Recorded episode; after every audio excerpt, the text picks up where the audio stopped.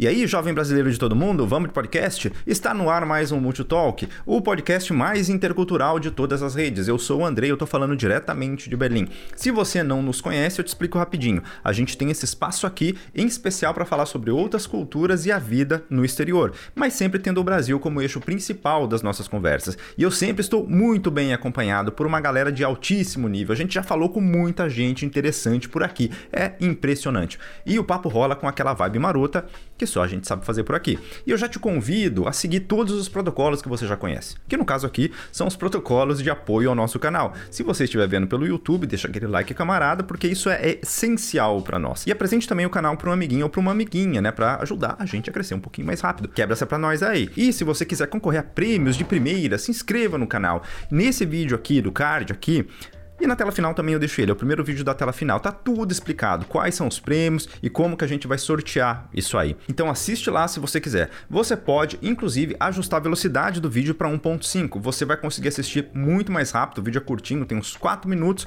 mas você vai conseguir assistir mais rápido ainda e entender ele integralmente, pode confiar. Se você nos encontrou em alguma plataforma de áudio, saiba que os nossos outros episódios também estão disponíveis para você. Aproveite para nos seguir lá também. Estamos no Spotify, no Apple Podcasts, no no Google Podcasts e alguns outros tocadores de podcast. Se você gosta de um agregador específico e não encontrou a gente lá, fala para nós que eu dou um jeito de subir lá para você.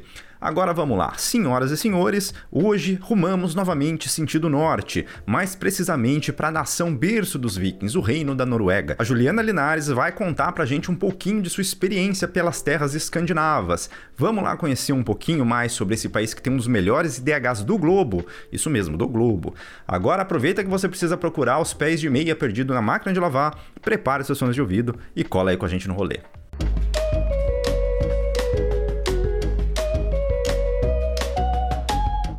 Juliana, seja muito bem-vinda ao canal. Eu gostaria muito de te agradecer por você ter aceitado o nosso convite aqui para bater um papo com a gente. E agora eu te peço o seguinte: para quem ainda não te conhece, conta um pouquinho para a galera quem é você no rolê. Obrigada, Andrei. Obrigada pelo convite. Oi, gente. Eu sou a Juliana, Juliana Linares Overland. Sou brasileira de Belo Horizonte, sou formada em Direito, sou atriz, é, moro na Noruega, em Stavanger, há nove anos. Já me tornei cidadã norueguesa também. Sou casada com um norueguês, tenho uma filhinha. É, tenho o blog Making Norway My Home para ajudar imigrantes a se adaptarem à vida na Noruega. Tenho um Instagram também, Juliana Linares em Norway. Tem um canal do YouTube que eu comecei como atriz, mas também falo agora sobre dicas de aprender norueguês, coisas assim.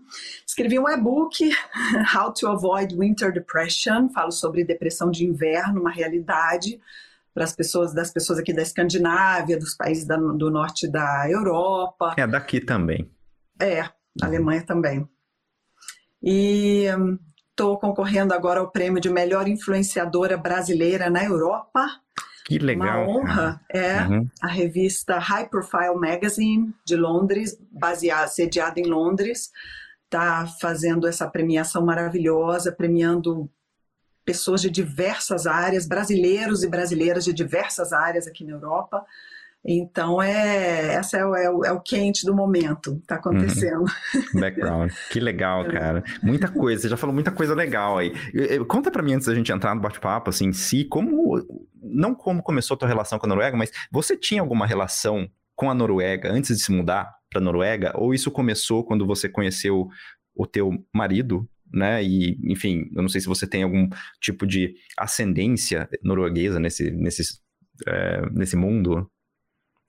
Pois é, não tinha nenhum contato com a Noruega, pouquíssima informação sobre a Noruega. Já tinha ouvido falar de vikings há muito tempo atrás, que a gente ouve falar na escola, aula de história, mas tão longe, tão longe. Eu só sabia um pouquinho da Suécia por causa dos filmes suecos do Bergman, que eu gosto.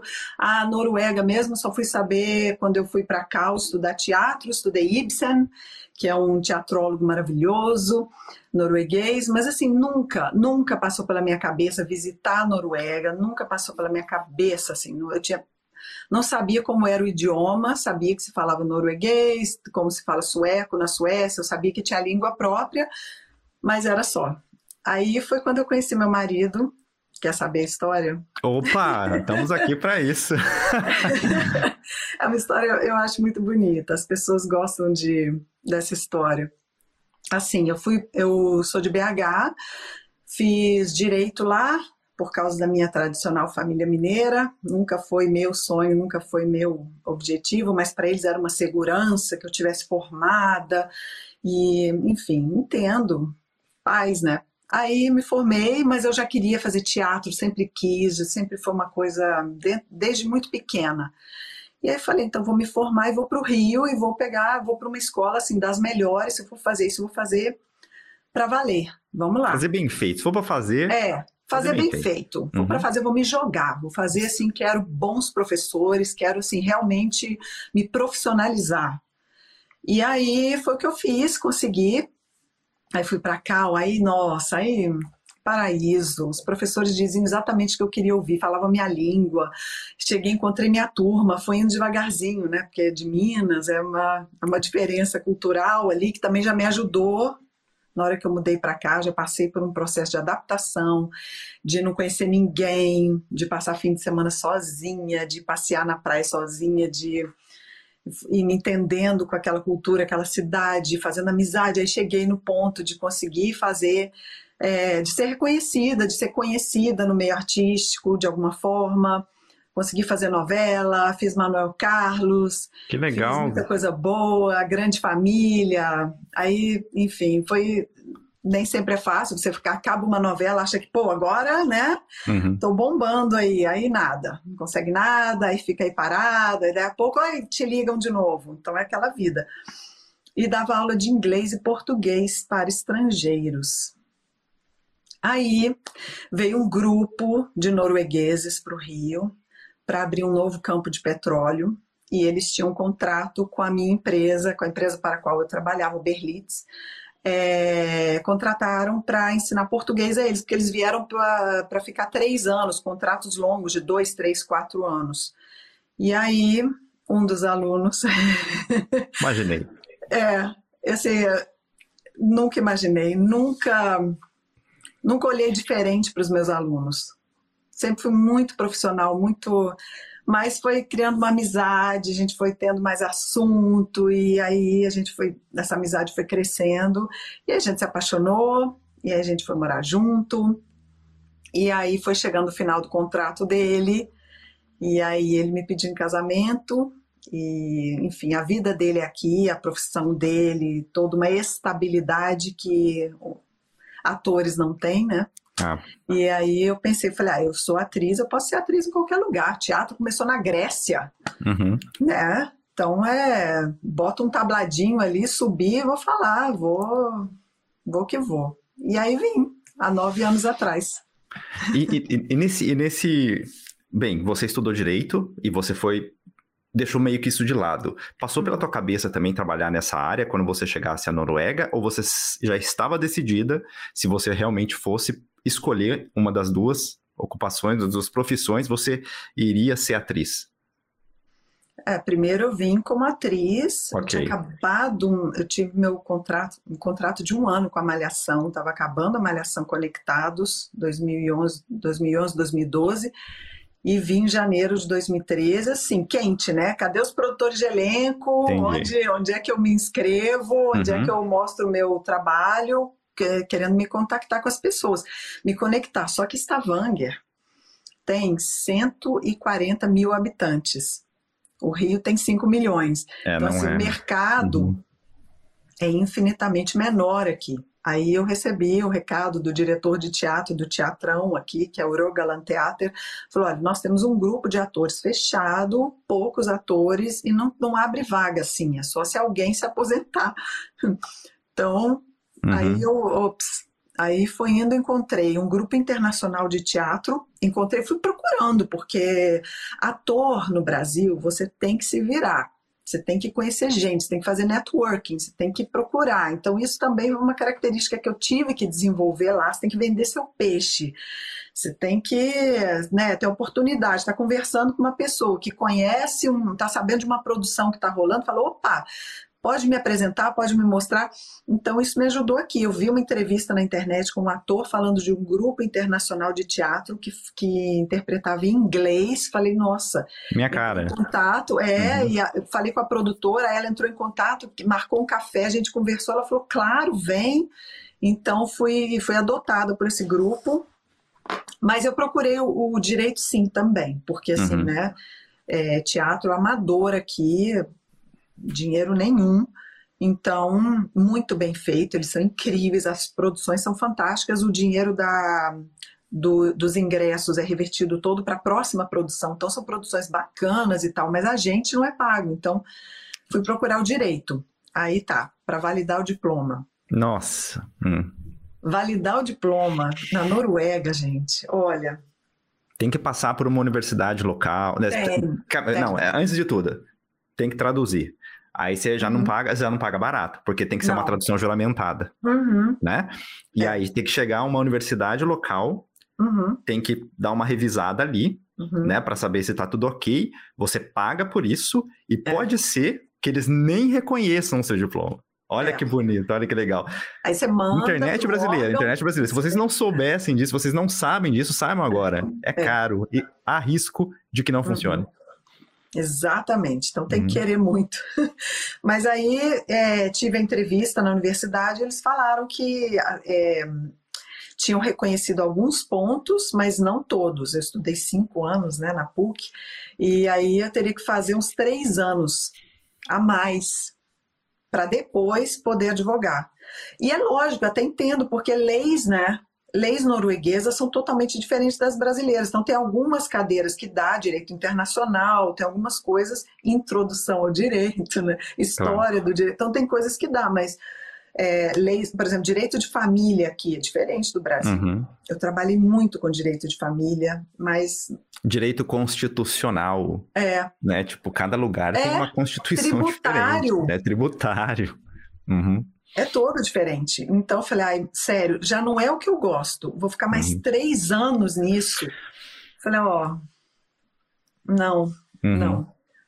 Aí peguei o que apareceu. Como eu já tinha trabalhado como professora de inglês, eu falei, vou lá, Berlitz, tal, lógico. Só que tudo, gente, tudo é diferente. Se você acha, você vai pegar a sua vida como ela é no Brasil, transportar para outro país e continuar dali para frente, ó, boa sorte com esse sonho, assim, só se for realmente, não sei, acho que engenheiro de petróleo só. Só se for uma coisa muito específica, que queiram muito e precisem do, da sua habilidade, porque se for, por exemplo, professora de inglês, trabalhei lá há mais de cinco anos, aqui eles só contratavam professor de inglês nascidos na Grã-Bretanha ou nos Estados Unidos, só nativo hum. mesmo.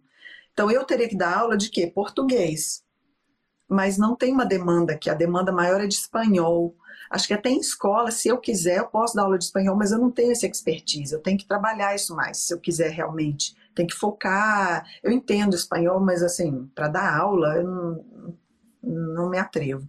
Uhum. Então, não consegui dar aula de inglês, fui conseguir dar aula. Aí já dei aula de teatro no Brasil, no Rio. Eu dei aula de teatro numa escola montessoriana para crianças de 3 a 19 anos, então é, falei, bom, tentar isso, né? E aí acabou que eu consegui dar aula em creche aqui, é, trabalhar com bebês, depois com criança de dois, três anos, depois quatro, cinco anos. Trabalhei. A gente, assim, tem que ser muito flexível para mudar de país, porque nem sempre você vai conseguir exatamente a sua profissão com salário bacana e tal do início. Tem que ser flexível. E eu queria conhecer a sociedade norueguesa, como funciona. Como eu disse, eu não tinha ideia como era.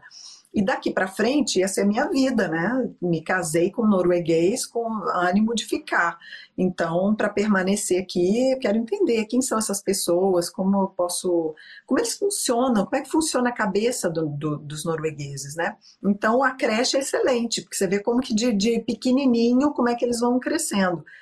Por exemplo, uma vez um menininho se machucou e veio chorando para mim. E aí, minha coisa brasileira é pegar no colo, ai, tadinho, peguei assim e tal, porque ele veio falando, eu me machuquei e tal, não lembro mais se foi joelho, cabeça, bateu alguma coisa. E aí veio a supervisora e falou assim, porque eu falei assim, nossa, que horrível, tadinho. Aí ele falou assim, ele próprio que decide se é sério ou não o machucado. Aí eu, ah, tá bom, então, três anos, ele que decide, tá bom. Né? Então, assim, é diferente, você vê? Então, é assim, eles são criados para ser mais independentes. Autônomos, independentes. Uhum. Autônomos, se vira, né? Não, tá tudo bem, ó, ó, tá bom, vai, levanta, né? Se for realmente sério, é óbvio que eles cuidam, mas assim, eles, a princípio, não tem esse, a não ser, a gente é mais protetorzinho, a gente, né, tem mais um denguinho, assim, eles não são muito dengados, assim, é mais, ah, tá, cuida, tudo bem, ótimo, então vai. Uhum. Independentes, independentes. Entendi. E aí, então, trabalhei em creche durante um tempo e depois uma amiga, não, aí, blá, blá, blá, trabalhando na creche eu engravidei. Aí saí de licença maternidade, aí tive a minha filha, aí fiquei dois anos de licença, porque pode. Pode. Porque, uhum. Uhum.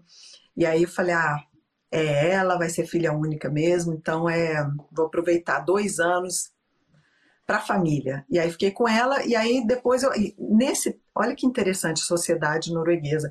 Eles têm.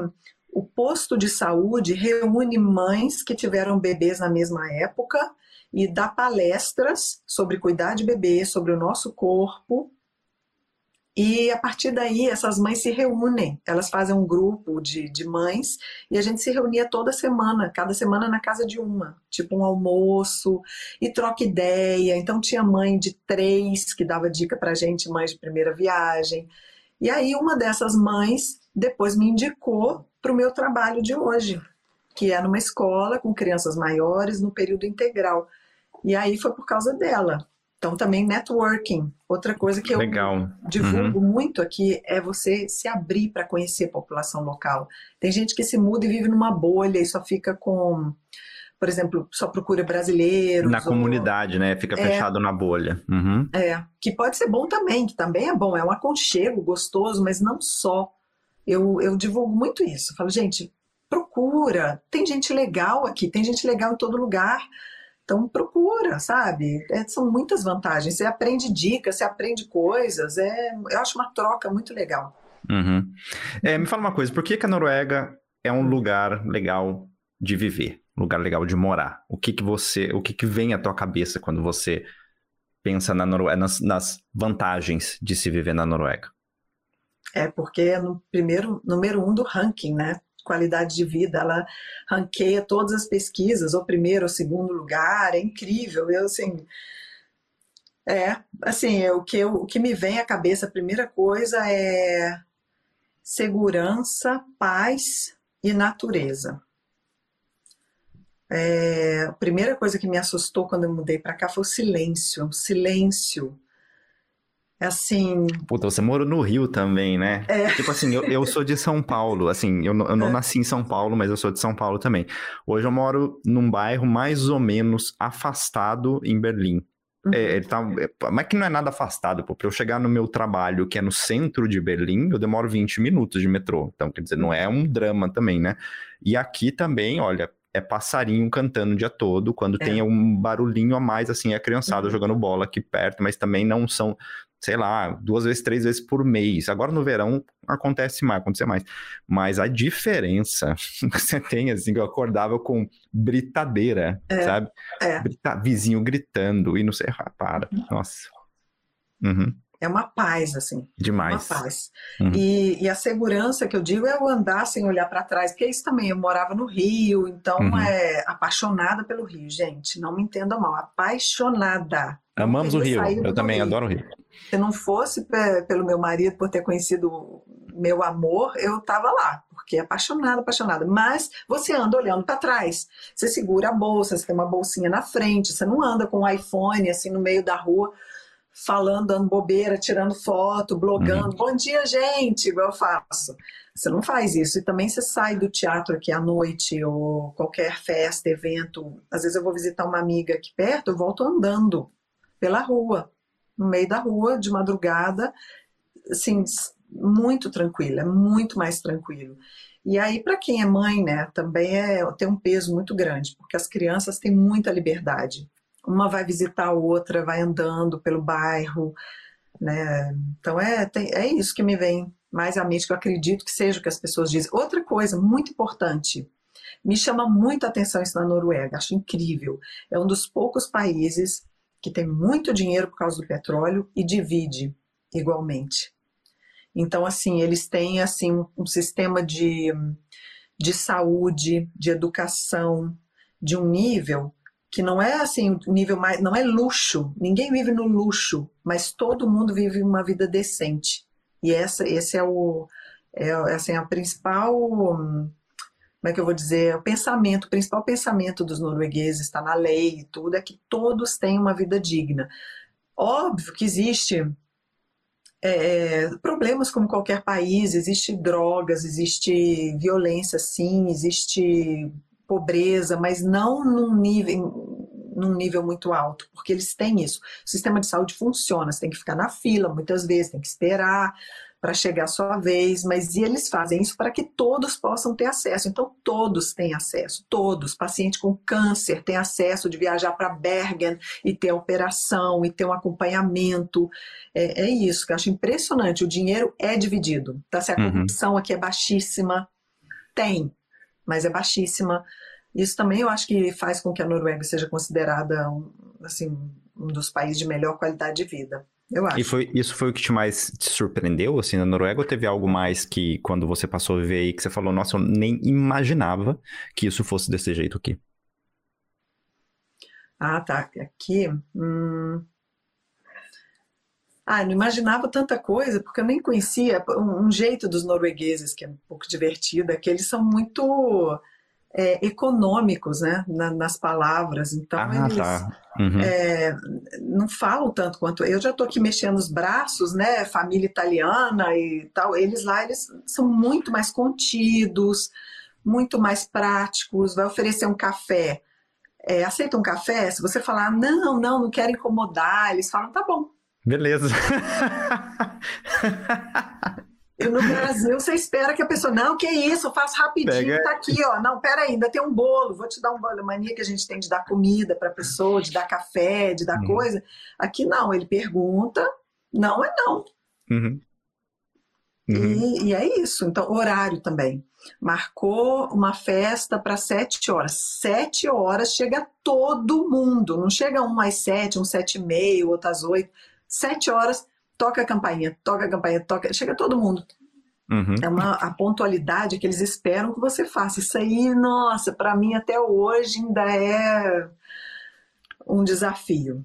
É, é, é um desafio. pelo pelo é, pelo é, como é que fala? É a palavra? Escapou a palavra. Pelo fato, pelo fato de você ser estrangeira, ou, ou, ou, brasileira, eu não sei se eles é, especificam desse tipo, você não tenha, digamos, um desconto quando você chega um pouquinho, um pouquinho depois, assim, né? Não tem. O pessoal entende, ó, na cultura dela é um pouquinho diferente, não é? Não que tem assim, nome. escolha suas amizades também, né? É, pois é. Tem um grupo de, de amigas que dão risada e falam brasileira. Aí teve um dia que eu cheguei primeiro, eu falei, hoje eu sou a primeira, hein? Joga na cara. Sou a primeira, é. Então... Ele já ri. Então tem. E também tem vezes que a gente sai atrasado aqui, e meu marido que atrasou, eu falo, não atrasa, porque eles vão achar que sou eu, vão achar que a culpa é minha, porque a gente tem essa coisa, eles sabem. Então... Uma vez, eu te contar uma anedota que eu também conversei com, com a Gabi. A Gabi mora na Finlândia. Uhum. E é brasileira, claro, o marido dela é finlandês. E hoje em dia, muitas vezes, ele também está atrasado para fazer as hum. coisas, né? É, só que porque pessoal... vai, ó. Pois é. Só que daí, claro, a culpa vai ser sempre dela, porque ela é, é brasileira. Mas é. o pessoal disse que no caso dela já não liga, mas ela fica meio, às vezes, meio brava, porque realmente ela tem que ficar assumindo a culpa até quando não é dela, né? Então, uhum. enfim. Mas é engraçado isso. É. É, mas é, não, mas eu tenho amigas, ah, eu tenho tantas amigas legais aqui, eu fui conhecendo, tem uma, tem um clube do livro que são cinco norueguesas e cinco estrangeiras, então é muito legal porque a gente, é, quase terapia de grupo. As estrangeiras falam na cara das norueguesas, mas vocês também, hein? Vou te falar, cheguei aqui, era assim, era assim, era assim, aí elas riem. É muito divertido. Então é, é leve, a coisa é uhum. é leve. Mas já aconteceu, né? Eu com a minha filha pequena tinha que tinha uma reunião lá no posto de saúde, tal horas. E aí, nossa, porque a gente no Brasil tem muita ajuda Eu acho que mesmo classe média, classe média alta, eu acho que talvez só as pessoas mais simples que. Mas mesmo assim, todo mundo, assim, é, tem muita rede de apoio, tem sempre um vizinho, uma vizinha, se não tem irmã, tia, prima, avó, tem sempre alguém ajudando. E aqui não, aqui é se vira nos 30, se vira. Então, é, eu não tinha essa capacidade de me arrumar tão rápido, ainda arrumar a neném e, e tudo, ainda chegar lá na hora. Então, algumas vezes eu 10 minutos atrasada, isso era uhum. Mas eles entendem, sabia? Eu tenho encontrado pessoas muito bacanas aqui. Stavanger, aí não sei dizer porque é onde eu moro, mas aqui tem 20% da população é de origem de imigrantes. Ok. Uhum. Então é muita gente, é muita gente. É, na, na, escola onde eu trabalho, tem muitas crianças que têm ou o pai ou a mãe é, estrangeiro, ou os dois.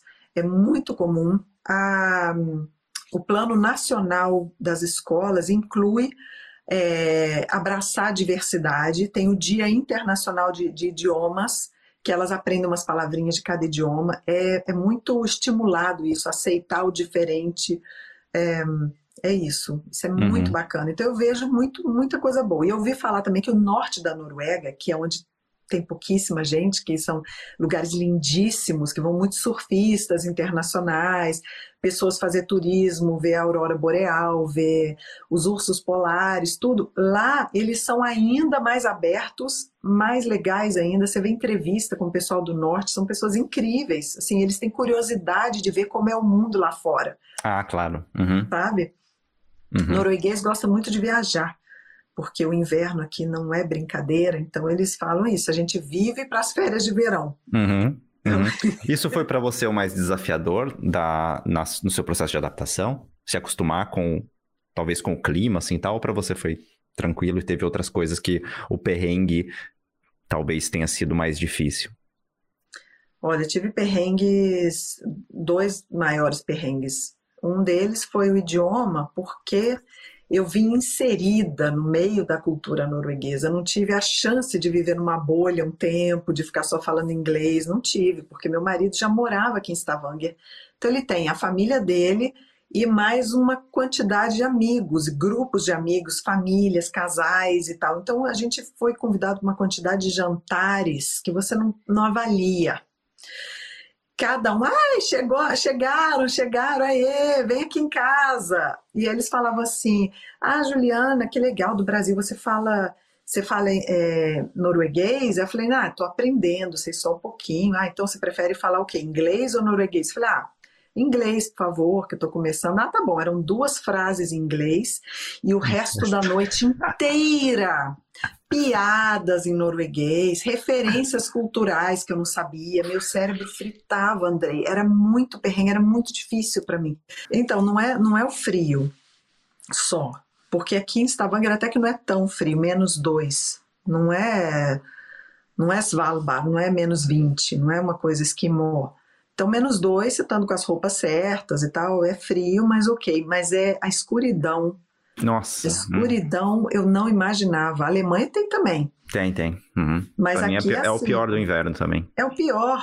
É a falta de luz. Então, assim, nove horas da manhã começa um, um clarinho, assim, começa a clarear o dia que nem sempre é o sol direto, às vezes é só um clarinho assim, porque aqui também é muito nublado, então é, é, difícil. Tem alguns invernos que a gente dá sorte, que é mais frio e os dias são lindos, céu azul, o sol e tal, mas é sol que meu pai fala luz de geladeira. É uhum. aquele sol que não esquenta, né? Mas brilha, é lindo, é lindo, lindo, lindo. Inverno bonito aqui é legal, mas a, a, a época que está nublado mesmo, você não vê a luz do sol por dias seguidos, chega a ser semanas seguidas. É cinza, cinza, cinza, cinza. É muito difícil, muito difícil. Nove da manhã começa a clarear, quatro da tarde já está noite. Uhum. Noite, breu, de você sair com aqueles refletores. Você uhum. vai eu pra você não ser atropelado na rua, né? É, ah, é, porque assim, é igual nove da noite, dez da noite no Brasil. Então é uhum. é difícil se acostumar, não é só ah, dar sono, ficar cansada, não é isso não, é, é de dar depressão mesmo, porque entra, mexe com a química do cérebro, mexe com os hormônios do bem-estar do corpo. Eu fui estudar isso depois que eu tive. Eu percebi que e chove, e às vezes era chuva assim. A chuva aqui é, é horizontal. Eu desisti de sombrinha, guarda-chuva, porque a chuva é, pega você não de lado, venta. É, eu estraguei duas sombrinhas, falei, não. Então você põe aquele capuz, fica assim e sai. Porque tem que sair, não tem como assim, ah, não vou No Rio é assim, né? Ah, não tá chovendo hoje, deixa que eu vou amanhã. Aqui, eu sempre, uso, eu isso, sempre uso esse mesmo exemplo para explicar é? para as pessoas. Eu uso é? o mesmo exemplo. aqui na Europa, aqui na Alemanha, na Noruega, pelo jeito também é assim, se você for esperar fazer um clima legal para você fazer alguma coisa na sua vida, você vai ficar enfurnado de casa nove meses no ano. É, é. Não, tem é? jeito, não tem uhum. jeito. Então aqui eles são especialistas em roupas próprias. Você tem aquelas jaquetas maravilhosas, tem jaqueta de frio e chuva ao mesmo tempo, tem ja jaqueta corta-vento só para o verão, que é só para o vento. Tem todo tipo, todas as variações. Calça, aquelas, sabe aquelas roupas de motoboy? Que sei, sei. na chuva, aquela roupa preta, que é aquele cima, assim, plástico. Assim, uhum. É, é aquilo, mas só que adaptado aqui, né, e tal, é, é Helly Hansen, né, são as, são as marcas aí, uhum. mas é isso, uhum. é, roupas próprias e tal, mas assim, sério, a escuridão, porque sair na chuva eu encaro numa boa, bota a roupa toda, vou lá, só fica o nariz molhado, né, porque tá tudo, então tudo certo, bota, tudo mais, mas é a escuridão, a falta de luz, o que que aconteceu no primeiro inverno aqui? É, na verdade, eu cheguei no inverno, em janeiro, mas estava bonito, estava muito frio, muito sol, eram muitos dias de sol. Então estava até ok. Então fui bem, comecei a, a, estudar norueguês, comecei a enfrentar os perrengues lá dos jantares e conhecendo, né? E tem muita coisa linda aqui. A gente viajava, também meu marido queria me mostrar muita coisa, a gente fazia passeios, estava bacana. Aí veio o verão, que é um sonho, é lindo, lindo, lindo. Aí veio o outono. O outono é para resfriar e esfriar a terra. Então, assim, é chuva e joga as folhas todas no chão. Chega uma hora que é para realmente, né, e aí eu tava lá, e aí nessa começou escuridão, essa coisa. Eu vi minha amiga dentro do ônibus já botando os refletores. Eu, que isso? Ela, não, já tá na hora de colocar, porque a gente vai descer do ônibus e o pessoal não vê a gente, não, não sei o que. Eu, nossa, é mesmo. Aí cheguei no dia seguinte, estava eu também toda cheia de refletor e tá, então tá, você vai aprendendo, né? E aí foi nessa semanas, semanas e semanas de chuva e de nublado e de frio e de escuro. E aí eu percebi um dia que eu não estava sorrindo e eu sou uma pessoa tão sorridente, eu sorrio até sozinha, sabe? Eu tô assim, eu tenho isso, eu sou muito solar, muito sorridente. Eu percebi, eu falei, gente, eu não tô sorrindo, eu não achava motivo para sorrir. Tava andando assim, eu não tava sentindo vontade de sorrir. Falei, nossa, essa não sou eu, tem alguma coisa errada. Aí mandei uma mensagem pro Rogério, meu amigo lá do do Rio, que é diretor de teatro maravilhoso. Eu falei, Rô, me faz rir, pelo amor de Deus, eu tô precisando rir hoje. Aí ele me mandou um link do Paulo Gustavo, hum. querido. É, fazendo uma, uma coisa muito engraçada, fazendo aquela mulher feia que se maquia demais e tal.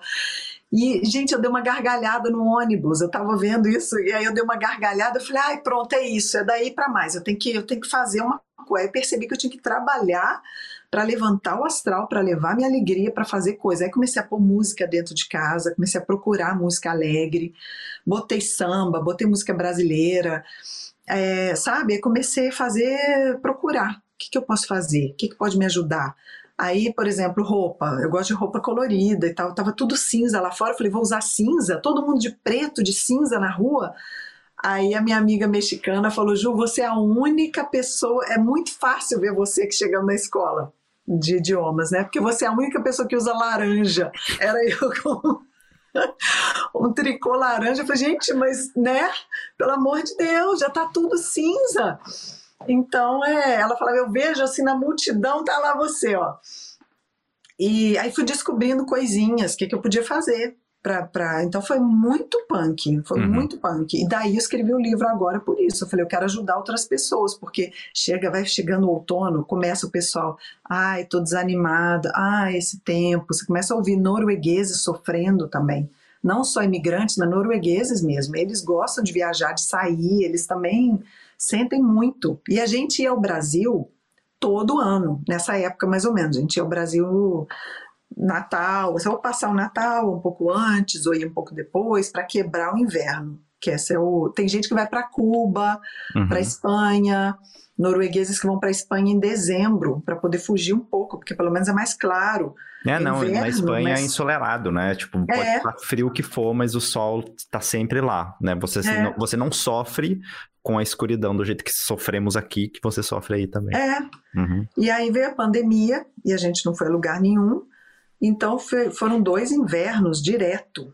E aí eu falei, o que? Agora eu tenho que trabalhar forte isso aqui. Agora eu não vou ter ajuda, não tem ajuda. Sou eu comigo mesma. Então, aí comprei um, uma luz artificial que não é, ela não imita a luz do sol, mas ela emite é,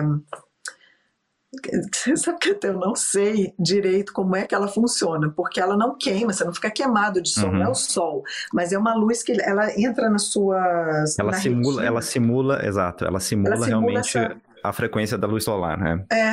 Uhum. E e aí... Temos aqui em casa também. Tem, é, é uma maravilha. Eu uso uhum. todo dia. Aí, nessa época, eu uso mesmo. E comecei a descobrir, vai descobrindo coisa. Aí, comprei um, um uma luz despertadora, um despertador, em vez de ser som, ele é luz. Então ele teoricamente começa, você que põe o horário. Nossa, cara, olha, que é, legal isso. Ele vai começando, como se fosse o sol nascendo. Ele uhum. começa um pouquinho, vai crescendo, vai crescendo. Nossa, eu nunca eu pensei nisso. Eu vou, eu vou, eu vou é. correr atrás desse negócio, que legal. Olha, mano. Vale a pena. Vale, vale né? a pena. Mas eu tô rindo porque a primeira vez que eu fui usar, eu não sabia não soube armar ele direito, então.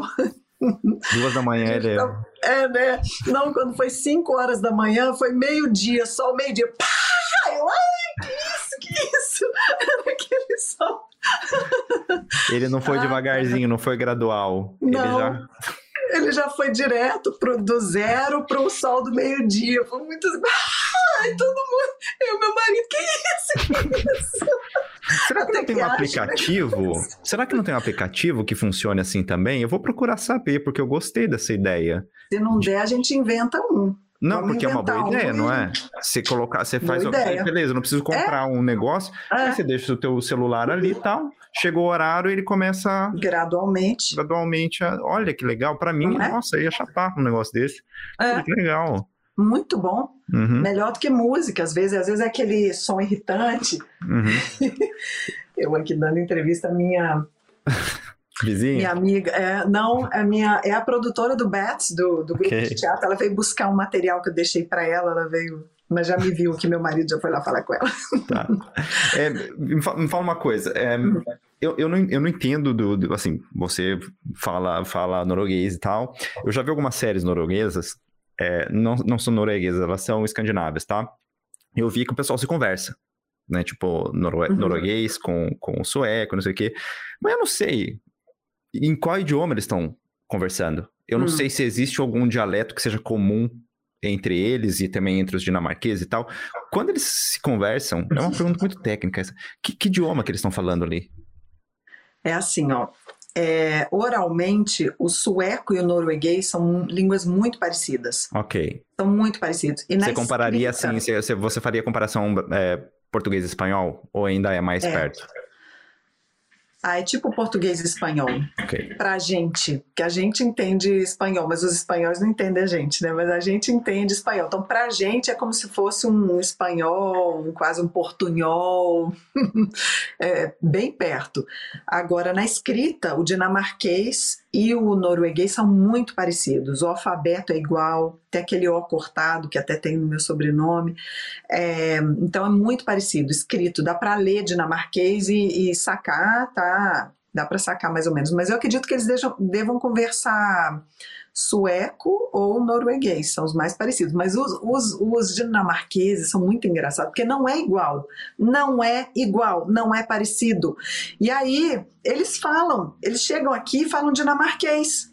Numa boa, assim, como se estivesse falando norueguês, como se a gente é óbvio como que a gente estivesse entender. se comunicando, é, maravilha. Mas... Maravilha. Tinha uma amiga, uma, eu fiz amizade com uma moça na creche dinamarquesa. Mas ela falava normalmente, mas eu tive que fazer um esforço tão grande para entender, mas tão grande. Eu pedia para ela repetir várias vezes e ela não repetia tentando a norueguesar o que ela estava falando, não. Continuava aí, no dinamarquês. É, uhum. se vira. Falo mais devagar, mas você entende. Não, sério. Ai, a minha, a, a minha é, não, vou contar essa história. Deixa, eu falo em off depois. Depois eu falo em off, é. é. Mas é, então eu não sei, depende do filme. Se o filme é sueco, o diretor é sueco, eles devem estar falando em sueco. Se o filme é norueguês, devem estar falando em norueguês. Entendi. Mas eles se entendem. Ah, tem uma chefe do. Eu trabalho como voluntária no Hospital do Câncer, no, e a minha chefe é sueca, fala sueco e eu entendo. Ok. Para você ver, eu entendo numa boa. Uhum. Já até sei o jeito que ela fala. É, como é que é? Em vez de falar concentração, que é tipo concentração, ela fala concentrahun. Então é muito parecido. Dá para dá pra depender numa boa, assim. Entendi. Sueco dá, vai bem. Uhum. Mas. Uh, eles não têm muita dificuldade de comunicação entre eles, então não precisa, tipo, vou falar inglês, assim, pra poder... Não, não, não. Isso, entende muito bem. Meu marido uhum. entende dinamarquês até. Uhum. Eles, eles, os nativos, entendem, se entendem muito bem os três. Uhum.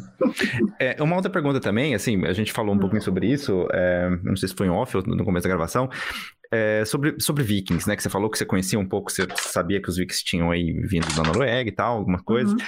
É, a presença da cultura viking ainda é forte no país, de alguma maneira, eles preservam isso? Se fala de alguma coisa uh, sobre o que, como funcionava antes do, da cristianização né, da, da região uhum. e tal. Ou o pessoal só conhece o Thor da Marvel mesmo e, e é isso aí e tal? Se fala muito ainda, é muito legal. O time de futebol aqui de Stavanger é o Viking. Pô, legal. é, uhum. e tem muitas vilas vikings, assim, de para turismo, mas que os próprios noruegueses vão, as crianças vão aprender como era na época dos vikings, aprender arco e flecha. Até eu já fiz isso, arremesso de machado. Olha que é. hora, cara, que massa. no alvo. Você come, é, você prova, tem uma bebida que eles fazem interessantíssima é, da época viking. Eles têm aqui em Rogaland, no estado que eu moro, tem, tem muitos achados arqueo, arqueológicos, muitos achados arqueológicos vikings. Tem fazendas aqui da é que eles, que eles separam uma área para escavar. Teve gente que achou no jardim aqui coisa dessa época, gente que foi escavar para fazer um construir uma coisa no jardim e achou. Então é muito presente sim. E falam muito, e até a gente tem as, tem as igrejas lindas, que são Staver, é, que são tipo uma nave, uma, um navio de cabeça para baixo. A parte é assim a nave okay. da igreja. Uhum. É muito legal. E aí eu tive lá no estado de Telemark. Tem, são acho que nove igrejas um pouco mais. Isso aí eu tenho que, tenho que checar. Depois a gente checa. Depois Mas checar. são igrejas espalhadas pela Noruega. As igrejas estáveis são lindas, maravilhosas, de madeira, são dessa época de 1100. É, e, e, é, e, é, e, é, tão interessante. E aí eles explicam e falam assim, ó, que o povo norueguês era muito pagão, eles tinham outros deuses, né? Era Thor, os outros deuses lá. E veio a cristianização e eles queriam levar as pessoas para a igreja, mas eles não sabiam como fazer. Então eles começaram a trazer a mitologia para dentro da igreja. Então você vê, tá lá a imagem de Jesus na cruz e tem também um, uma cadeira incrível onde ficava lá o, o bispo e tal, com um dragão e, e um tigre e aí o tigre é o bem e o dragão é o mal. E aí ele vai lutar e vai pegar e tal. Então eles trazem essa parte toda, eles tiveram que fazer uma junção. Então tem muito isso, sim. Eles aprendem muita coisa nas escolas uhum. e as famílias vão visitar esses lugares e levam as crianças. É muito uhum. legal. Mas não chega a acontecer tipo um sincretismo, assim, né? Não tem gente mais que acredita que siga esse tipo de religião, ou existe isso ainda? Hum, olha, se existe, é muito pouco. Muito Aqui, pouco, né? Uhum. 70% se diz luterano, é, mas está cada vez caindo em desuso, pouquíssimas pessoas vão à igreja, tem algumas que só vão no Natal, ou quando tem confirmação, que é tipo a crisma deles aqui. Uhum. Só. Tipo, não entra em igreja para o casamento, batizado, gostam de batizar as crianças, mas não leva as crianças nunca mais. Uhum. Então, então, assim, é muito pouco. Eles não são, é uma característica norueguesa, eles não são religiosos, não falam assim, ah, se Deus quiser, isso assim, tanta falta. Na hora que eu saio de um lugar, o pessoal fala, vai com Deus, adoro.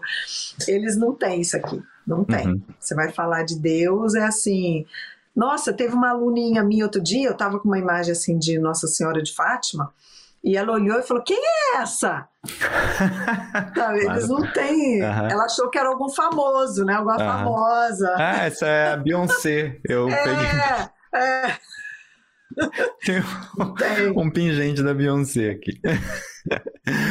Bem, uma, uma, uma, antes da gente partir para outras coisas mais técnicas, eu queria uhum. fazer duas perguntas para você que são para minha pesquisa, para pesquisa, a pesquisa que eu faço, até enrolou minha língua aqui, para a pesquisa que eu faço, elas são, elas são relevantes também, que a primeira delas, assim, você já me explicou mais ou menos, eu só queria confirmar, numa escala de 100%, não é de 0 a 100, quantos por cento da sua, da sua motivação de ida né, a morar na Noruega, ela foi pessoal e quanto ela foi uma escolha profissional. Eu entendi, pelo que você me contou, que ela foi muito, muito, muito uma escolha, uma escolha pessoal, porque você se casou e vocês decidiram morar no, na Noruega. Uhum. Eu estou eu estou correto na minha avaliação ou teve uma motivaçãozinha profissional ali também dentro desse desse todo desse escopo de, de motivação? De 0 a 100, minha motivação foi 100% pessoal. 100%, 100%. pessoal. Tá. Então eu fiz a minha avaliação, a minha avaliação estava correta. Correta, 100%. É, e a segunda pergunta que eu gostaria de fazer uhum. é a respeito do seguinte: nós, pessoas que moramos fora do Brasil, uhum. na sua opinião, nós temos a possibilidade de alguma forma ajudar o Brasil a se desenvolver como nação? E se sim, na tua opinião, como a gente pode fazer isso, né? Porque eu conversei, fiz essa pergunta, tenho feito essa pergunta para todo mundo que eu estou conversando. Respostas, algumas são, são mais previsíveis para mim, porque depois de escutar muitas pessoas, né? Eu já, eu, eu, eu já meio que, que sei de que quais são as maiores possibilidades, mas eu, eu já escutei algumas coisas muito interessantes. Algumas pessoas foram para o lado muito financeiro da situação, do tipo, eu mando dinheiro para minha família, né? Porque uhum. querendo uma forma de a gente, a gente estimular a economia local ali, né? Se a gente envio de remessa, é, eu também envio eventualmente dinheiro para minha família também, então é verdade. Algumas pessoas são mais envolvidas com a parte talvez de um é, ajudam hospitais ou, ou ONGs, né, esse tipo de coisa, é, casas de repouso, né, porque também é na parte financeira. Algumas pessoas foram para o lado da criação de conteúdo, né? Não, crio conteúdo aqui, então é uma forma também de eu ajudar, de eu trazer cultura, de eu mostrar como as coisas funcionam aqui, que significa que no Brasil elas podem ser feitas de uma outra maneira, né? Então, de alguma forma, eu, eu, eu tô compartilhando cultura, eu tô enriquecendo a vida das pessoas de alguma maneira ali. Uhum. E pessoas, as outras pessoas foram pro lado mais da, que eu tô chamando de diplomacia informal, mas aqui não tem uma. Eu não pesquisei, aí é preguiça mesmo. Não pesquisei saber se existe essa terminologia. Pessoas que tentam transmitir uma imagem do Brasil fora, né? Tipo, de que realmente o brasileiro, infelizmente, por alguns acontecimentos né, históricos aí, tem às vezes uma fama de bagunceiro, de arruaceiro, né? Que também não é uma fama legal, uma fama de pessoa descomprometida e tal. E algumas pessoas falam assim, não, eu tô representando meu país aqui fora, né? Então eu preciso me comportar de uma maneira que demonstre que não são todos os brasileiros que são como alguns foram e tal. Então, quer dizer, é uma gama de possibilidades de resposta, assim, gigante, eu acho, né, na minha opinião. Uhum. É, na tua opinião, nós, como, como pessoas brasileiras que gostamos do Brasil, podemos, de alguma forma, colaborar com o desenvolvimento do Brasil como nação, ou para nós é muito complicado? Eu acho que sim. Quando eu fui indicada para o prêmio de melhor influenciadora brasileira na Europa, primeiro eu fiquei chocada. Falei, tá, tá brincando com a minha cara, né? Porque eu não tenho dezenas de milhares de, de seguidores. Mas depois eu fui ver, a moça que me indicou, ela ganhou ano passado como melhor chefe é, brasileira na Europa. E pelo que ela foi falando, eu fui vendo que é mais qualidade do que quantidade e que a influência ela acontece o tempo todo. Todos nós somos influenciadores. A gente sempre influencia o nosso vizinho, quem está do lado, É, se você está na rua, para o carro para uma pessoa passar, você está influenciando, você está sendo gentil, está mostrando gentileza para ela, está ensinando sobre gentileza. E eu acho que a gente influencia o tempo todo, mais do que a gente imaginava. Eu comecei a refletir muito sobre isso. Aí eu aceitei, falei, ah, é? Então tá me indicando, é porque eu, eu, a gente presente a gente aceita, a gente não, não rejeita. Então aceitei e, e embarquei nessa. E eu penso assim, aqui, como você citou, concordo, eu levo o nome do Brasil lá para cima, mas nem precisa até, sabia? Porque eles já vêm falando assim: você é brasileira, sou, você vem do Brasil, vem que, que você está fazendo, tá fazendo aqui, aqui, pelo amor de Deus? Lá é lindo, lá tem sol, lá é maravilhoso, aqui é frio, horrível. Então ele já tem essa imagem, mas mesmo quem não tem ainda, vai ter uma imagem melhor, porque eu estou sempre passando isso. Quando eles vêm questionando as questões do Brasil, é, controversas lá e, e, tudo, eu sempre pondero de uma forma, da melhor forma que eu posso que tem tudo e tal. Mas a história do Brasil é muito, é muito nova, é muito recente. Se você olhar os vikings, gente, no ano 1100, 1200, olha quanto tempo eles tiveram, os noruegueses tiveram para aprender, porque viking eles eram comerciantes também e, e, navegadores incríveis, brilhantes, sim, mas eles estupravam, eles saqueavam, eles roubavam sabe? E, e, e, eles, e aí a, a, população foi aprendendo, a gente aprende com os erros. E como, como o Brasil foi fundado, que bagunça, que loucura, que exploração. Então a gente está aprendendo, calma, eu tenho muita fé, sou muito, sou muito positiva nesse sentido, acho que a gente vai aprendendo sim. E lá no Brasil, o que, que eu faço? É, eu ajudo uma creche, eu ajudo quem eu posso, quando eu posso, financeiramente. Aqui a Noruega não é um lugar de se juntar dinheiro e, e mandar para casa. Hum, não é fácil. Custo de vida aqui é uma loucura. Muito alto. Você ganha bem aqui, uhum. mas você gasta bem também. Você, o, o, o é, imposto, você paga 50% do salário de imposto. Então é uma loucura. Não é fácil. A eletricidade aqui está pela hora da morte e está tá sem. Tá, subiu mais de mil por cento desde dezembro para cá e não tem previsão de baixar. Então você tem hora para lavar roupa, hora para tomar banho, porque é a hora que baixa, enfim. Mas só parêntese. Mas quando eu chego no Brasil, é, eu acho que o olhar é diferente. Eu aprendi isso muito com meu marido também, sabia? De chegar, por exemplo, eu chego na feira hippie, eu não, nego, eu não fico negociando preço. Gente, eu sei que aquela pessoa trabalha para comer. E eu vejo muito que algumas pessoas no Brasil ainda têm a mentalidade assim: moço, quanto é essa sandália né, na feira rica? Aí o cara fala lá, é, 25. Ah, moço, 18, né? Te dou aqui 18. Sabe? Isso eu não faço. Eu falo, tá aqui seus 25.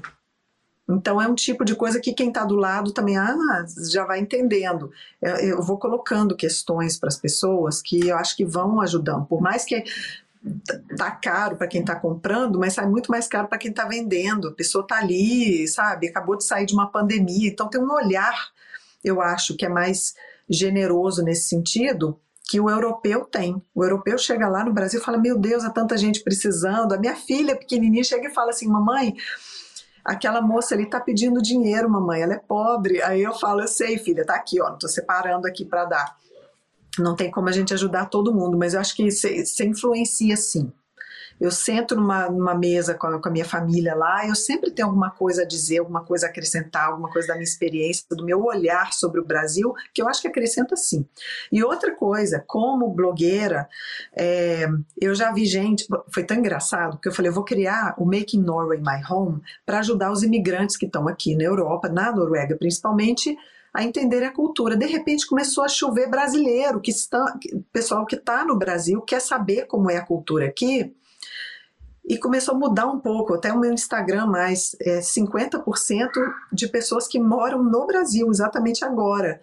E aí eu falei, gente, sejam bem-vindos, né? Começou a mudar um pouco. E aí eu, eu fui criando uma identidade e uma comunicação com eles que eu sinto que ajuda, porque eu recebo tanto feedback eu falo bom dia, eu tenho mania de falar, assim, eu descobri um lugar de ser eu mesma, que tem pessoas que têm o mesmo, mesma sintonia, que estão curtindo. Então, durante a pandemia, tinha gente que falava assim, nossa, mas como é que eu vou fazer sem seu bom dia? Legal. Aham. Sabe? Que eu já começo dando coisa e mostrando e não sei o quê, e eu vi que eu tenho essa, esse papel também de ajudar a sonhar, de ajudar quem está é, angustiado a olhar para fora, e eu falo, gente, aqui está chovendo, está um horror, mas eu vou botar uma música agora e vou ficar bem. Então eu acho que eu tenho um, uma coisa de influenciar para o bem nesse sentido também, que vai ajudando uhum. as pessoas que estão ali. É trabalho de formiguinha, mas eu, claro. eu faço com tanto amor, eu vejo uhum. tanto feedback legal, então, acho que a gente tem sim. A gente às vezes ajuda mais do que a gente pensa, eu acho. Uhum. É, eu, eu, espero que seja então, porque assim, esse trabalho que eu faço aqui também é exatamente o que você falou. É formiguinha, trabalho de formiguinha, uhum. porque o, a, minha, a minha diversão aqui, né, a minha contribuição é conversar com gente interessante. É uhum. É trazer pessoas interessantes que tenham o que falar aqui. Uhum. E muitas vezes é com essa pessoa que eu acabo me conectando mais do que com as pessoas que assistem aos vídeos, né? Eu recebo uhum. comentários, algumas pessoas é. me escrevem tal, elogiam, falam legal, né? Gostei de saber. Muitas pessoas escrevem no, fazem comentário no vídeo para a pessoa que eu entrevistei, não para mim, né? Quer dizer, uhum. ou seja, aí eu tento fazer uma ponte e falar, ah, vai no perfil dela do Instagram, né, dessa pessoa e tal, conversa, uhum. faz essa pergunta para ela lá, que eu acho mais interessante do que eu. Eu não sei o que ela pensa sobre o assunto, uhum. mas acaba sendo um trabalho de formiguinha, assim. E eu acho que se é, essa informação chegar para um, mais uma terceira pessoa, para mim, a minha missão ela já foi cumprida, sabe? Uhum né? Uhum. Eu, e é assim mesmo, e eu, e eu tô disposto a fazer isso, não tem nenhum problema, porque a, o, o meu ganho é, é, do papo que a gente tem aqui. Né? É desse tempo, dessa uhum. horinha que a gente passa conversando uhum. aqui. E que talvez se a gente conseguir chegar a alguma outra pessoa, pô, legal pra caramba. Mas eu já estou satisfeito em conversar com você aqui, sabe? Tipo, que eu acho, eu acho já isso já muito legal. Eu vou aproveitar para te fazer uma pergunta agora, que pode ser que ela seja polêmica. Eu não sei se ela é polêmica para você, para você ela não é, mas hum. é que o ano passado, na época do Natal, teve uma propaganda de um Papai Noel homossexual na Noruega. Eu não sei se você, se você chegou a acompanhar essa polêmica, e eu queria saber o que aconteceu aí na sociedade, se foi realmente uma coisa que veio digamos, de fora para dentro, né? Tipo, das, dos outros países, não sei se foi um comentário de rede social tal, que começou a julgar mais ou menos o que estava acontecendo na Noruega, ou se também uhum. teve um, um rebuliço local aí, que a galera ficou meio insatisfeita com a propaganda, se acharam polêmicos, o pessoal tá, sei lá, tá tranquilo também em relação a isso. Você deu, chegou a dar uma acompanhada nisso? Sabe, eu fiquei sabendo pela minha família no Brasil. Eles que mandaram link para mim, olha só, Gente, que isso? A polêmica veio de fora, porque aqui eu não vi nada. Eu trabalho em escola, nenhuma criança falou nada, não ouvi pais falando, meus colegas, professores, ninguém falando. Eu absolutamente não ouvi nada, não vi aqui, meu marido, a gente não viu nada na TV. Então, assim, não sei, mas é, dizem, né, que. É, eu vi só o link lá que mandaram, mas assim, é, não sei. A, a, mas a Noruega, até falando sobre é, é, os gays e tudo, é, é o seguinte: o, semana passada fez 50 anos desde que não é mais crime ser homossexual. E aí, é, vou até escrever sobre isso no blog, ainda não sentei, ainda não tive tempo para escrever. E a Noruega apoia muito a diversidade. Então, eles são incríveis. Eles têm. O casamento homoafetivo já foi é, liberado, já, mais, já tem anos isso. É, o próprio rei da Noruega e a rainha já falaram, já fizeram discursos é, sobre a diversidade, sobre a não discriminação de quem quer que seja é, nem por opção sexual, nem por raça, nem por cor, nem religião, nem nada, nem opinião, nem cultura. Então, eles são muito bons nisso. E tem a parada gay em Oslo, que é famosa. A de Stavanger, às vezes tem, às vezes não tem. Acho que não teve uma, no ano de 2020 por causa da pandemia, mas aí uhum. ano passado acho que teve, mas foi menorzinha. Então, ela não é assim um rebuliço, não. Mas a de Oslo é grande, assim.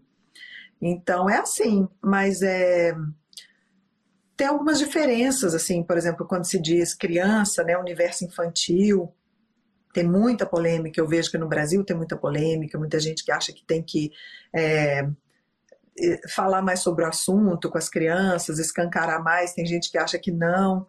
Aqui não se fala muito assim, não. É, eles falam isso sobre a diversidade mesmo. Então, assim, que não, não pode chamar o menino é, que é mais gordinho, chamar de gordo, esse tipo Uhum. tipo de coisa. E também, quando vai xingar uma pessoa, xingar outra, não, não xingar dizendo que é gay, coisa assim. Então, eles têm esse cuidado. É, mas, em geral, não é feito uma coisa, um discurso para as crianças sobre isso, não. Uhum. Não vejo. É, mas você não concorda e você tem, entende mais do que eu. Você me contando, eu Uhum. vejo assim que se a estrutura, né, se a base, se a formação de base, ela é nesse sentido que você está falando, de realmente aceitar a diversidade, é um debate que você nem vai precisar ter Uhum. quando, quando se tornar adulto, porque é uma coisa já tão naturalizada e deveria É. ser, né? Tipo, Uhum. digamos, a gente não devia esquentar a cabeça com quem que o outro tá casando ali, Exatamente. né? O outro tá fazendo da vida dele. E É. do jeito que eles são formados aí, criados aí, para viver na sociedade norueguesa, Uhum. realmente não vai se tornar um debate, um tabu depois. Pô, não tem nada, tem, não tem nada a ver com, com o cara, deixa ele, não tem nada a ver com a mulher lá, com a mina. Pô, mano, cada um vive a sua, né? Tipo, cada um sabe o que se, o que, o que, o que se faz feliz, né? O que faz eh, eles felizes, o que eles querem pra vida deles. A gente só tem que respeitar, né? E eu acho que é justamente isso, basear em É respeito isso. mesmo. É, e não é assim que eles têm que sentar, abrir um livro e aprender sobre isso. É naturalmente, você vai Naturalmente. respeitar o seu colega, tanto faz o que ele faça. Se ele é diferente de você, as Uhum. pessoas são diferentes. Eles a- aprendem isso desde a creche. Eles têm essa, essa frase assim: pessoas são diferentes. Uhum, E eles falam legal. isso muito Uhum. bonitinho.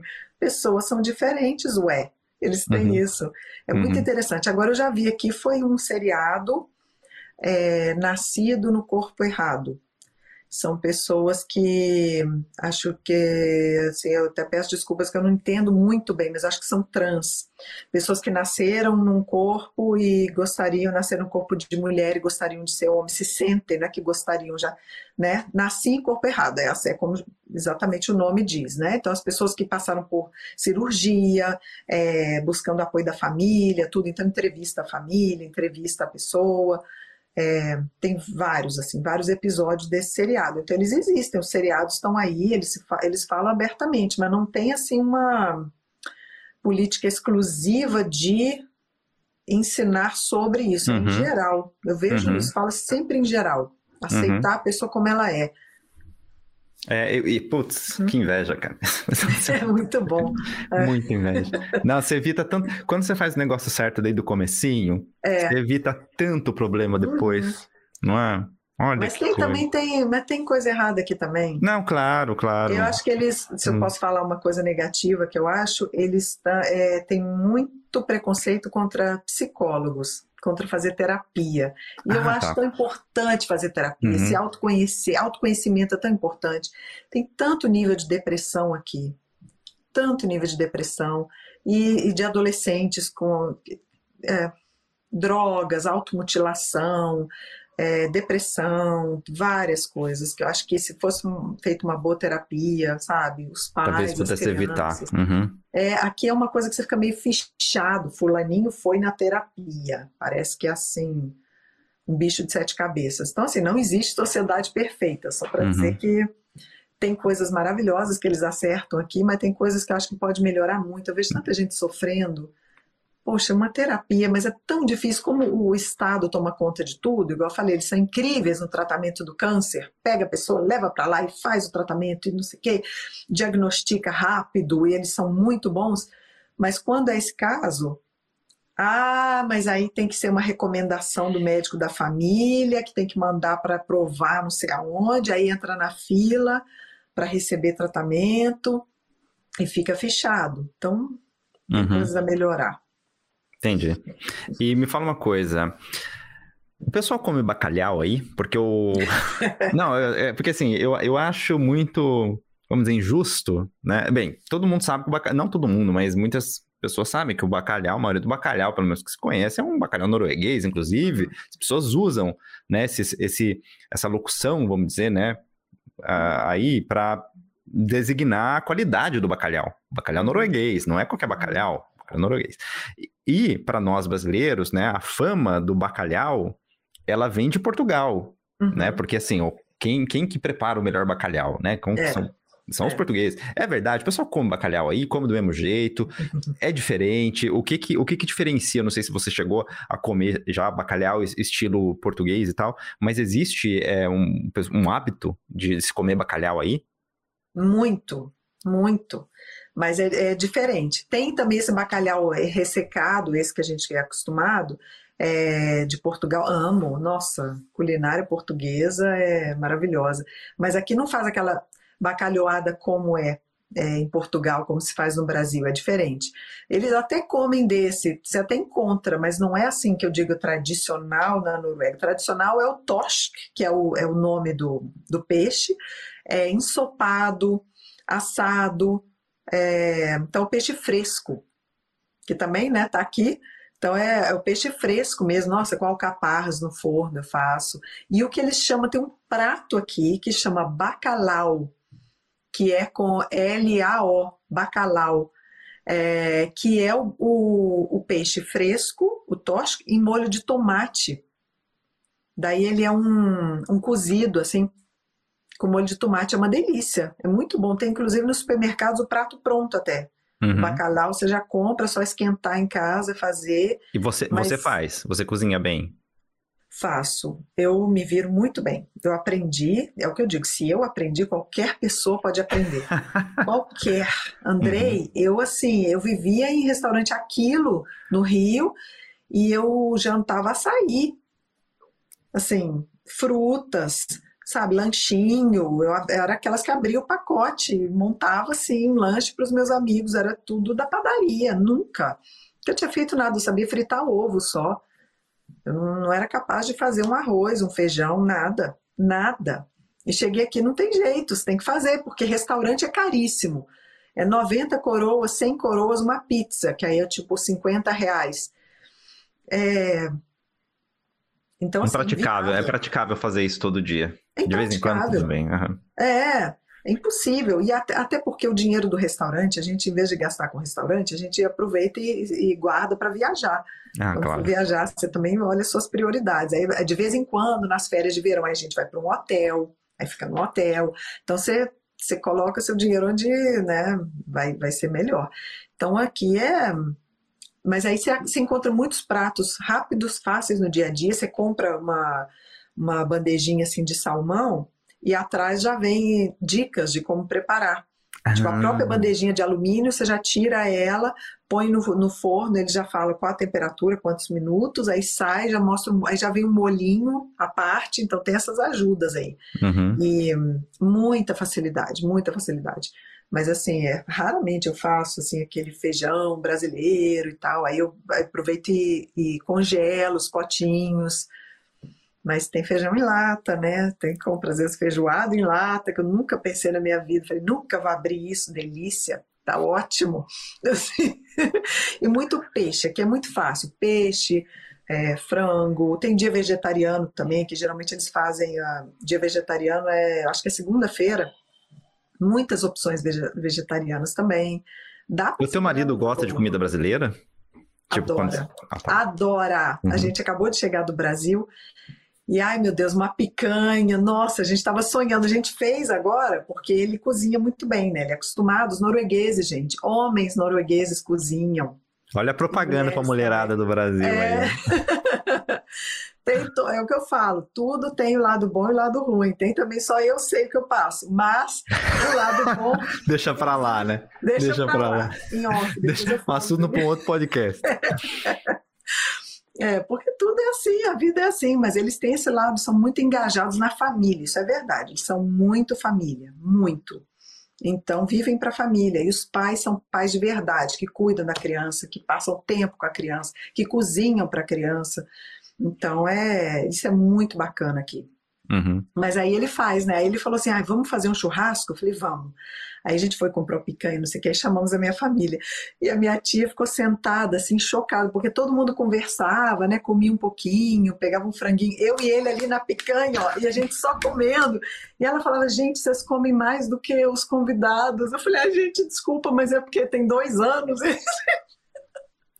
O pessoal entende, o pessoal te entende. Entendem, uhum. adora, ele adora. Ele morou quatro anos no Brasil. Então ele entende, isso ajuda também na relação, sabia?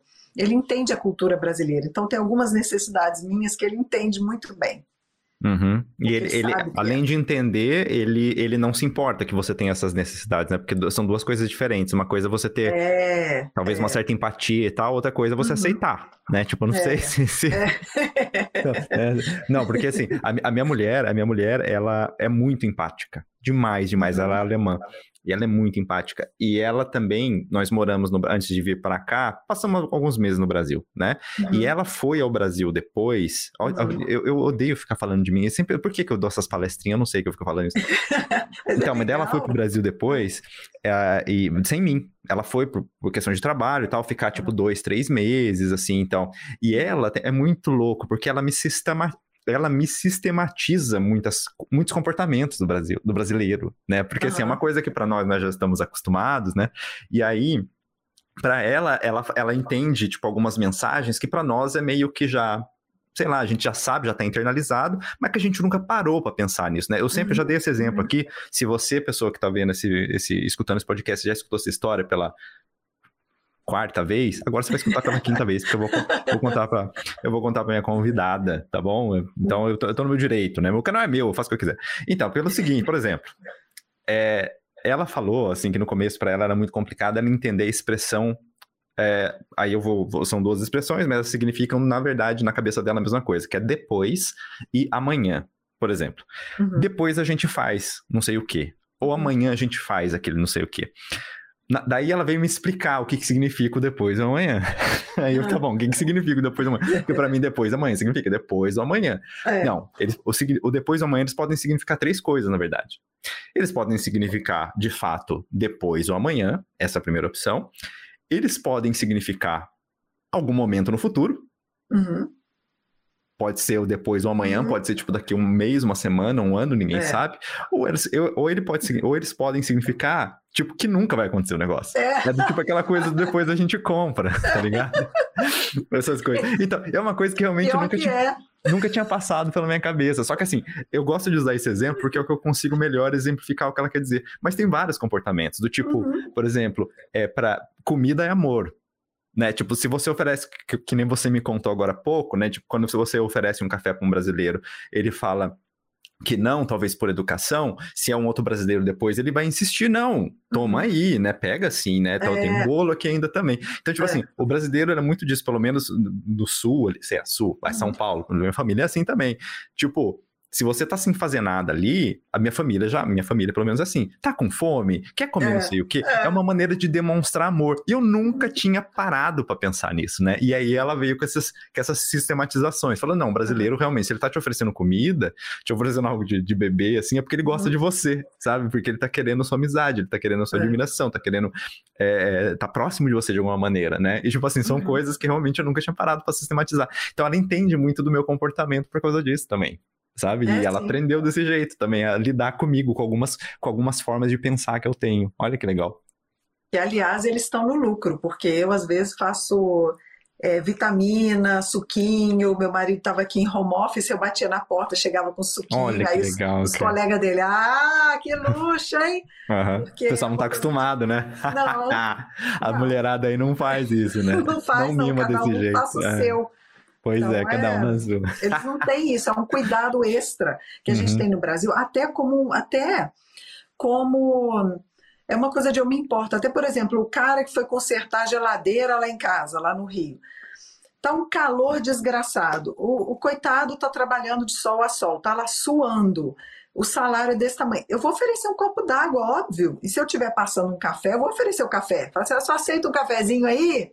Tem uma água. Aqui, o cara assusta. Já uhum. aconteceu de oferecer ele, não, senhora, não, muito obrigado. Sabe assim?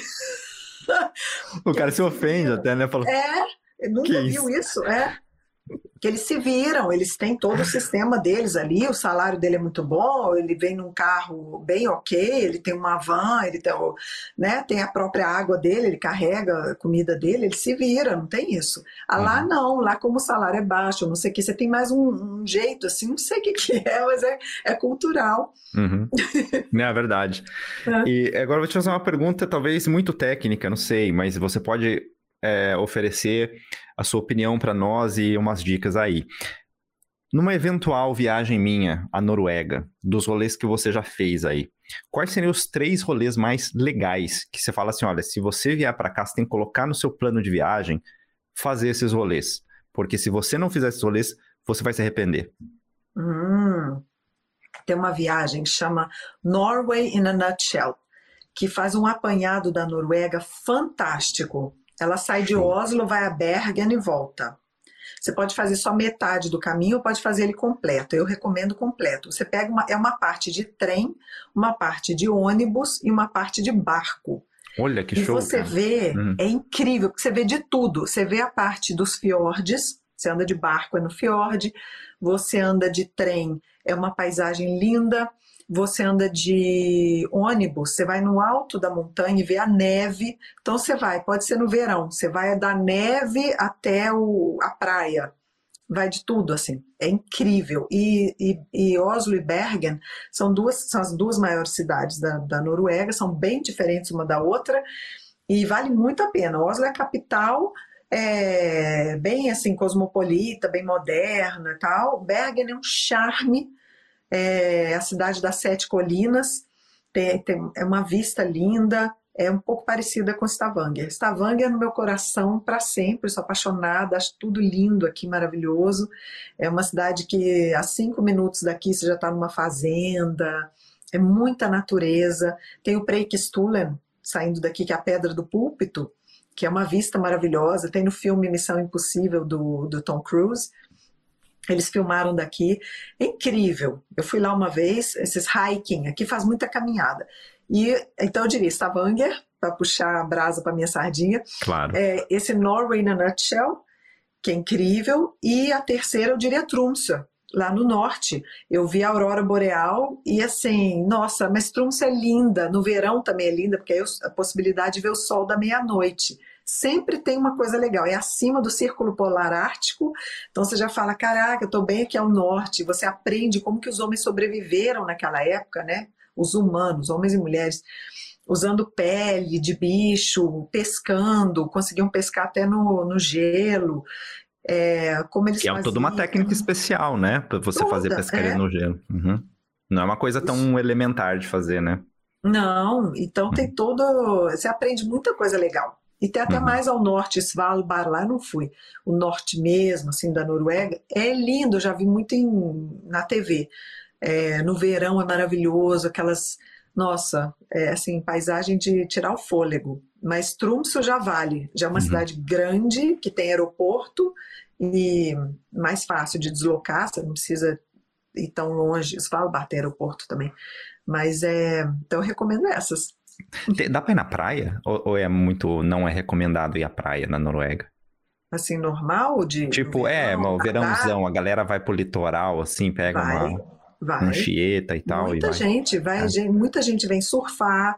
E eu vou, eu imagino. Não, mas assim, com... é que o surfar, o surfista é, é louco. O surfista é, não se importa com a é. temperatura da água. É verdade. Também tá de neoprene lá, não tá nem aí. É, também tem essa ainda, proteçãozinha. Aquelas, é né? Mas dá para ir para curtir. Eu nado, dá para curtir. Nossa, Aqui em Stavanger eu nado sempre, eu vou olhando a temperatura da água, eles vão avisando. Quando chega a 18 já tá bom para mim.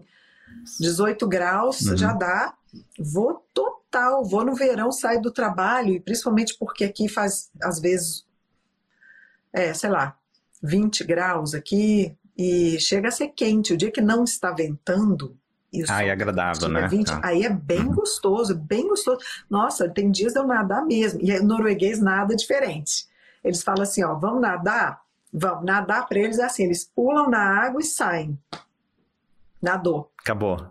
É dar um mergulho. Gostei, eles falam, vamos gostei. nadar é dar um mergulho. Entrou, saiu, uhum. refrescou, acabou. E eu não. Para mim, nadar é uh, ficar lá e tal, né? Amo, adoro mar, adoro praia tem uma, tem uma história engraçada, posso contar? Opa, claro. Foi uma vez, um primeiro verão, eu fui para a cidade do meu marido e lá tem assim, tem um lago maravilhoso. E tava calor esse dia. Então a gente falou: "Ah, então vamos nadar todo mundo". Então eu, meu marido, meu cunhado e um vizinho. Eu e três homens noruegueses. Falei: "Vamos lá". Vamos nadar. O nadar deles eu não sabia, era isso. Aí todos todos pulamos na água, tibum, E os três voltaram. E eu fiquei lá, dando braçada e tal. Tá, um pouco friozinho, mas delícia, né? Ai, que bom poder nadar na Noruega, que bom. Então, verão aqui rola, né? Que bom. De repente, eu escuto eles gritando: vem cá, volta, volta. Aí eu, ai, sério, o que que é? Ah, tem o quê? Jacaré aqui? Sabe? Que assim, ai, não, vai. Volta, volta! Agitando os braços, desesperados, fazendo maior sinal para mim. E eu lá, dando braçada, ai gente, mas tá uma delícia essa água aqui, peraí, né? Tá bom. Aí fui voltando, tá bom. Cheguei lá, meu marido me puxando, o pessoal me tirando. O que que é, gente? É que a água é muito fria, eu podia ter uma cãibra. Eu podia me ah, afogar. Tá bom. Uhum. Por isso é que eles não ficam nadando, assim, eles pulam e voltam, porque a água é de fato fria. Mas como estava calor, eu falei, ah, tá ótimo. Então tem precauções. Você mora em outro país, você tem que entender como é que é uhum. a coisa, né? Então eu não podia ir muito longe da costa, eu estava longe. Eu fui, era fundo? É... Era fundo? Ou... Não muito. Ah, não, tá mas bom. era fundo assim, sei lá. Suficiente para que se você tiver é. uma cãibra, você ia ter problema. É, 10 metros, não era assim. Nossa, também. para, 10 metros é muito fundo. eu fui pro meio do lago, porque eu achei uhum. o lago lindo. Eu falei, gente, estou no meio do lago, que linda uhum. natureza, sabe? Nossa. Volta, volta. agora já sei, agora eu nado mais no Tá vacinada. Uhum. Pergunta mais importante dessa entrevista: você está feliz? Estou. Estou. Que ótimo. Estou. E eu, mas porque eu aprendi que a felicidade está dentro da gente. Então eu aprendi a não, não depender muito de fatores externos e a, e a, aproveitar o dia de hoje, o que que tem. Então quando eu estou no Brasil de férias, eu amo, falo, nossa, é aqui, para que, que eu saí daqui? Aí eu volto para cá, começo assim e falo, ai, mas que lindo aqui, né? Mas aqui também tá legal, tem coisa. Então eu fui, então estou. A felicidade é de, é, vem de dentro. Uhum. Que legal. Juliana, muito obrigado por você ter dispensado um pouquinho de tempo para conversar comigo aqui, para participar do projeto. Eu fiquei muito feliz, cara, e a conversa foi muito legal, de verdade. Assim, tô falando do fundo do coração, adorei, cara.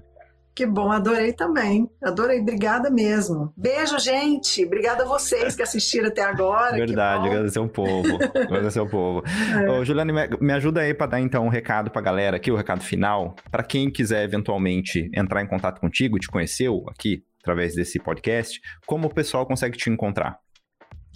Olha, aqui no próprio YouTube tem o meu canal, Juliana Linares, é, mas tem outras Julianas Linares, sabia? Mas é Juliana Não Linares. Overland. Ok, já é um diferencial. É, e tem o. É, tem uma que ela é percussionista. Eu vi lá, Juliana Linares. Nem sei se ela é brasileira, mas é percussionista. Mas Juliana Linares, atriz, sou eu. Uhum. No, no Instagram, julianalinares.innorway. Uhum. Aí eu tô sempre lá. Vocês me acham lá. E o blog makingnorwaymyhome.com também tem muita coisa, dá para fazer Google Tradutor, quem não está confortável ler inglês, mas eu escrevo muita coisa também nos dois idiomas, escrevo muita coisa, muito post em inglês e português logo abaixo. Uhum. É, eu gosto de falar aqui, a gente gosta de facilitar a vida do povo, então os links estarão aí na descrição do episódio. Então é só entrar em contato com ela, quando ela tiver tempo, ela te responde. Joia. Muito obrigado novamente. Espero que possamos conversar novamente no futuro. Se colar em Berlim, você já sabe, né? Dá um toque, porque aí a gente vai tomar um café, mostrar a cidade para você aqui, porque você só teve uma vez, né? Berlim é uma é uma vez. cidade um pouquinho é. maior do que a que você mora, então você precisa de um pouco mais, algum, algumas visitas uhum. para você conhecer melhor a cidade, mas eu convido vocês a um café. Ah, vou adorar. Obrigada. E vocês estão convidados a vir aqui também. Nossa, meu sonho, cara. Eu queria muito Vem. viajar na Escandinávia. Queria muito. Vem no verão. Vamos ver. Nossa, é lindo. É a única possibilidade. É a única uhum. possibilidade. Não, nada, não, tá bom. Muito bem. Muito obrigado, então. Até a próxima. Obrigada. Muito obrigado por sua audiência e por sua paciência. Lembrando que este e outros episódios estão disponíveis tanto em nosso canal do YouTube quanto em outras plataformas de áudio. Se você estiver vendo pelo YouTube, aproveita para deixar aquele like, camarada, se inscrever no canal e também ativar as notificações. Se você estiver escutando por alguma plataforma de áudio, se inscreva lá também. Se inscreva para ajudar a gente a crescer um pouquinho mais rápido. Dá essa moral para nós. E já vai seguindo a gente também pelo Instagram, porque é um dos requisitos para você poder concorrer aos prêmios prêmios que a gente vai sortear por aqui. Sempre que a gente tiver metas de inscritos alcançadas, a gente vai fazer esses sorteios. E caso você queira saber, também há outras maneiras de apoiar o nosso projeto. A primeira delas é adquirindo produtos e serviços dos parceiros que nós temos aqui no canal através dos links que estão aí na descrição ou enviando qualquer quantia para nós. A nossa chave Pix também está na descrição. E uma última coisinha: brazucas que moram fora ou gringos que conhecem a cultura brasileira. Eu quero falar com você aqui neste espaço. Entre em contato comigo, me manda uma DM pelo Instagram, porque quem sabe a gente não consegue marcar um bate-papo qualquer dia desses, não é? É isso aí, muito obrigado e até a próxima.